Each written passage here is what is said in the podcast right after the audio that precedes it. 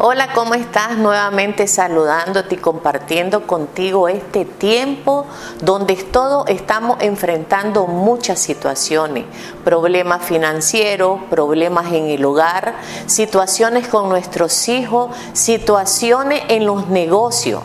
Pero si en medio de todo eso nosotros no tuviéramos el entendimiento que dependemos de Dios y empezáramos a reclamar, se me venía la historia que está en Juan 6, que, que los discípulos empezaron a reclamar empezaron a decir, Señor, pero tal cosa, Señor, porque hay muchos eventos que pasan. Yo te invito a que leas Juan 6. Hay muchos eventos donde empezaron a reclamar, pero ¿qué vamos a hacer? ¿Pero qué vamos a seguir haciendo? Y hubo gente que se empezó a quitar, pero se empezó a quitar y a irse de lo que Jesús estaba hablando, porque lo que Jesús predicaba los confrontaba. Y cuando ellos eran confrontados con la palabra, decidieron retirarse entonces hubo un momento que dice que Jesús se volteó a los discípulos y les dijo, si quieren pueden irse junto con ellos.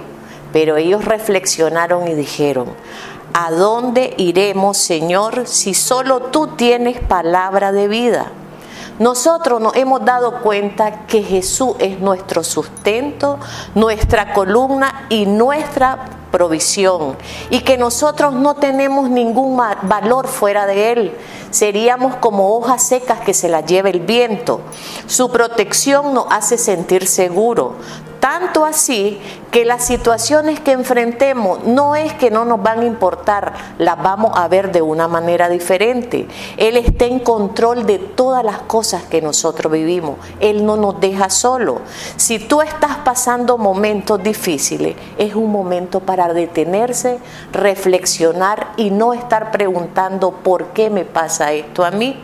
Pero yo te invito a que te vayas a Romano 8, versículo 35. Romano 8, versículo 35. ¿Quién nos separará del amor de Cristo? Tribulación o angustia, o persecución o hambre, o desnudez o peligro, o espada, como está escrito.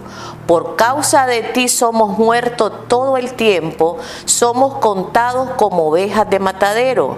Antes en todas estas cosas somos más que vencedores por medio de aquel que nos amó. Esa palabra que nos amó no se debe de olvidar, la tenemos que tener presente en nuestra mente. Dios nos ama. Dios está pendiente de tu situación, de mi situación. Él no se ha olvidado, pero tenemos que venir delante de Él con un entendimiento que no estamos solos, que tenemos Padre, que la provisión va a venir en el tiempo justo, que la sanidad va a venir en el tiempo justo, pero necesitamos pararnos y decir, ¿a quién iremos, Señor, si solo tú tienes palabra de vida eterna? Si hay palabras negativas que han dado a tu vida, recuerda que en Él hay palabras de vida eterna. Que eso no se te olvide porque eso es lo que te va a sostener en este tiempo. Que el Señor te bendiga.